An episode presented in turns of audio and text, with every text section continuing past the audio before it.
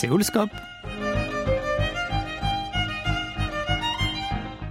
Bonjour à tous et merci de nous rejoindre pour ce premier numéro de Séoulscope de l'année 2019 présenté par Clément Charles. Alors que se dérouleront tout au long de cette année de nombreuses festivités liées au centième anniversaire du cinéma coréen, nous consacrerons les deux premiers numéros de Séoulscope de janvier au 7e art. Et pour ce premier volet, rencontre avec Yoon Jae-ho ou Jero Yoon. Réalisateur, mais aussi scénariste et artiste, c'est à son tour d'être sous le feu des projecteurs après ses deux dernières réalisations, Madame B, Histoire d'une Nord-Coréenne et Beautiful Days avec Ina Yang et Jang Dong-yoon. Nous l'avons rencontré lors de la sixième soirée de Hapdong, événement organisé par l'ambassade de France, l'Institut français en Corée du Sud, ainsi que l'atelier des cahiers qui se tenait le mois dernier à la résidence de France. Un invité euh, que vous connaissez certainement, Zéro Yoon, qui a une actualité forte, puisque euh, vient de sortir fin novembre, non seulement en Corée, son documentaire Madame B, qui avait déjà été euh, montré en France, mais qui est sorti pour la première fois en Corée en novembre. Et une semaine plus tard, euh, Zéro sortait son premier long métrage de fiction, Beautiful Days. Cette soirée était animée par le directeur de la maison d'édition L'Atelier des Cahiers, Benjamin Joanneau, que vous venez d'entendre introduire Jero Yoon en début de conférence. Entre la promotion de ses dernières réalisations et l'écriture de nouveaux scénarios, Jero Yoon, qui vous allez le voir maîtrise incroyablement bien la langue de Molière, a accepté de se confier au micro de KBS World Radio. Découvrons tout d'abord qui il est. Euh, je suis né à Busan. J'ai commencé par euh, mes études de, de l'art classique, de, la peinture occidentale, plus précisément. Après, un jour, je vais en France et que je reste 14 ans. Et c'est là où j'ai découvert le cinéma par un ami qui était euh, cinéphile. Et euh, purement par hasard, je le rencontre et, et c'est là où j'ai commencé à faire des films. Et aujourd'hui, je suis devenu réalisateur. 사람이 너무 멋을 맞춰줬으니까 그게 아주 고마워서 같이 살아주는 그래.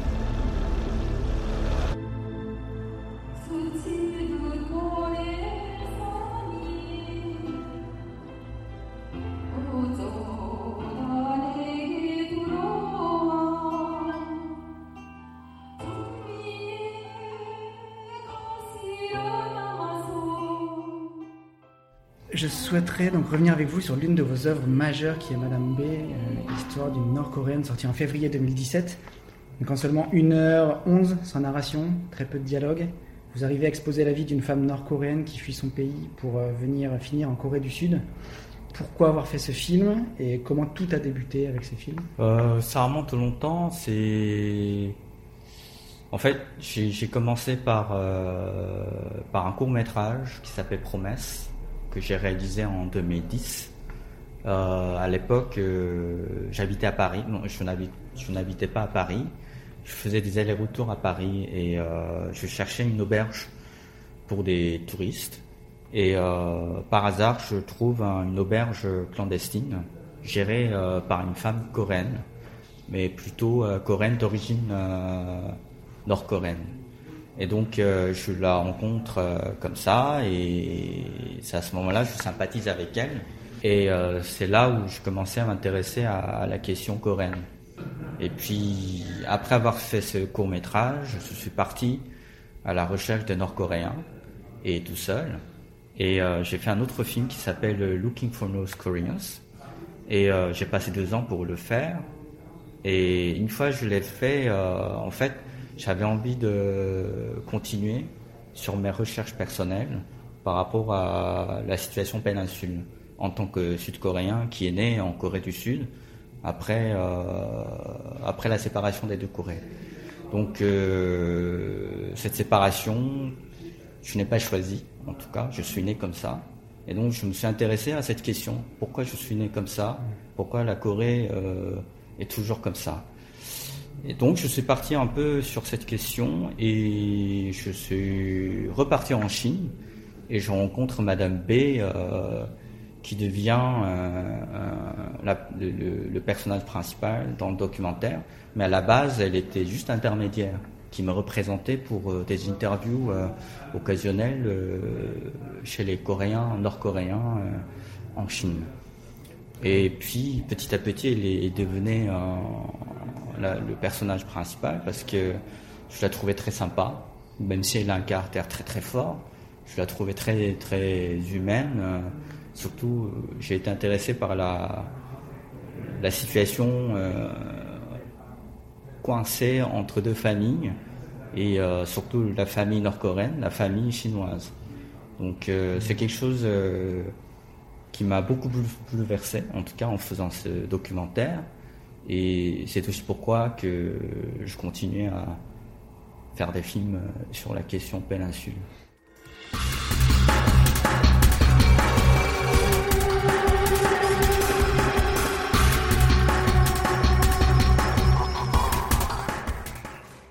ce long métrage a logiquement été primé donc, sur beaucoup de festivals internationaux, Vesoul, Moscou, Zurich, Belfort. Euh, la critique dans la presse est élogieuse. Euh, qu'est-ce que cela fait d'obtenir une telle reconnaissance euh, sur un film? Bah En fait, c'est, toujours compliqué quand on, on essaye de faire des films. Surtout la reconnaissance par des festivals. C'est très important quand on fait des films qui sont pas du tout euh, dans le domaine du cinéma commercial. Donc c'est des films euh, essai. Et forcément, euh, c'est, on pourrait dire que c'est un petit monde et pour exister face à des blockbusters dans des cinémas. Et forcément, cette reconnaissance par des festivals m'importe énormément pour faire sortir le film, montrer aux audiences, aux jeunes et aux gens en tout cas. Et si c'était pas le festival qui m'a pas reconnu, c'est sûr que ce type de film ne pouvait pas exister.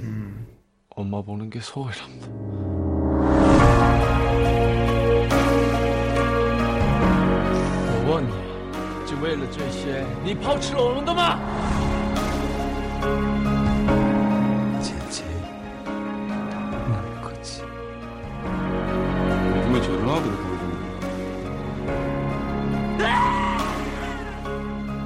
qui êtes né à Busan, avoir votre dernier film, Beautiful Days, en ouverture du Festival international du film de Busan, c'est une première consécration? Oui, c'est vrai, j'ai été vraiment euh, dans la joie parce que j'ai été très ému. J'ai jamais été euh, bien accueilli dans ma ville natale et, euh, et surtout avec un film que j'ai réalisé, que c'est la ville de Busan qui m'a accueilli et c'est le festival de Busan que je rêvais, je rêvais d'y être quand, quand j'étais petit. Donc pas petit, enfin, quand j'étais jeune. Et euh, forcément, ça m'a beaucoup importé. Surtout, j'avais, j'avais vraiment besoin de, de, la reconnaissance par le milieu du cinéma coréen. Et euh, ça fait quatre ans que je reviens en Corée et on m'a toujours vu que je faisais partie du, cinéma français.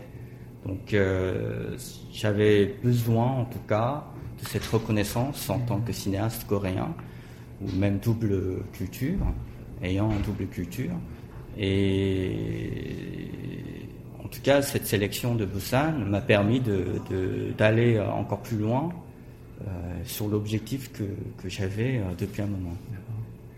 Comment ça se passe de tourner un film avec des acteurs aussi connus? C'est pas toujours facile hein, avec des acteurs connus. C'est euh, forcément, euh, il faut beaucoup discuter. Euh, parce que les acteurs, euh, ils sont pas des, mannequins, c'est des, des, êtres vivants, donc ils veulent discuter, ils veulent parler, donc euh, il, faut, beaucoup beaucoup discuter pour euh, obtenir un, objectif commun. Ça c'est ça c'est vraiment le côté coréen peut-être, et c'est sûr que avec des acteurs beaucoup plus connus que Ina Young ou Jang Dong-yoon, c'est sûr que pour des réalisateurs, il faut qu'on trouve un moyen, euh, une, belle façon, comment on peut discuter avec des acteurs.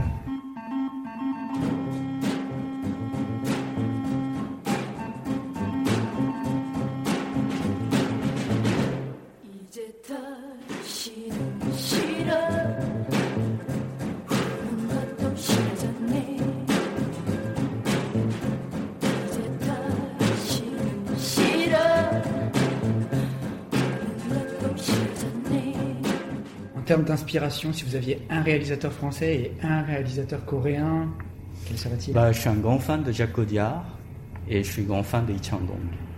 J'adore ces deux cinémas. Euh, premièrement, euh, en termes du scénario, est très très bien écrit.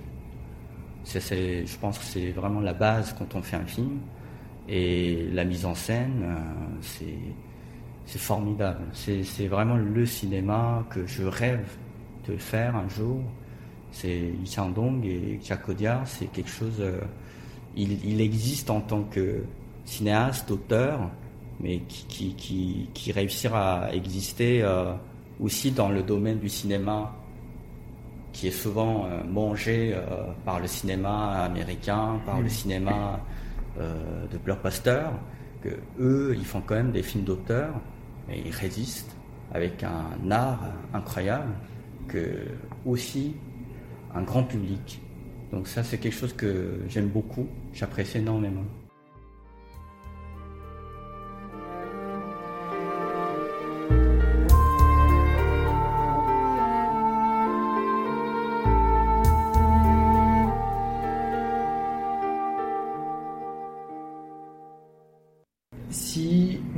que réalisateur, vous deviez me conseiller un film à voir aujourd'hui, lequel serait-il? Difficile, mais je dirais pareil Texas. Je pense qu'il y a une grande valeur de la mise en scène qu'on pourrait apprendre énormément quand on démarre le cinéma.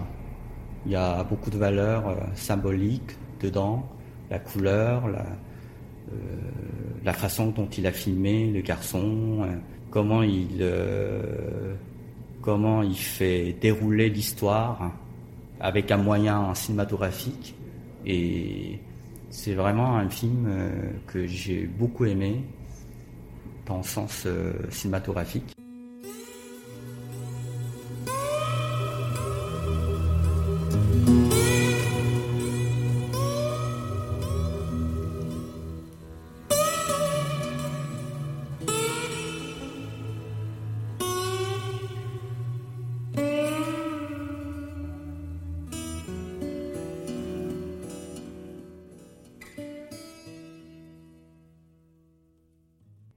Quels sont vos projets pour l'année 2019 J'ai entendu parler d'un film d'horreur. Euh, oui, c'est un film d'horreur qui est en cours. C'est un grand défi pour moi. J'ai toujours rêvé de pouvoir réaliser un jour un film d'horreur. Quand j'ai démarré des courts-métrages il y a longtemps. Et voilà, enfin, ça va se réaliser. Et puis, j'ai hâte.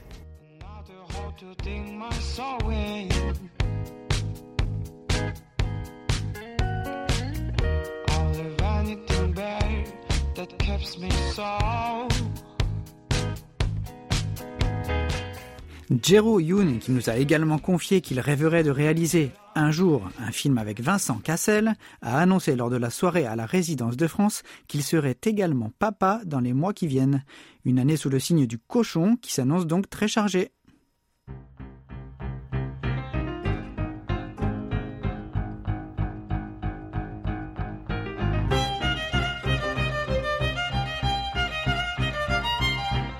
Nous arrivons au terme de cette émission que vous pouvez réécouter à tout moment sur notre site internet world.kbs.co.kr/french.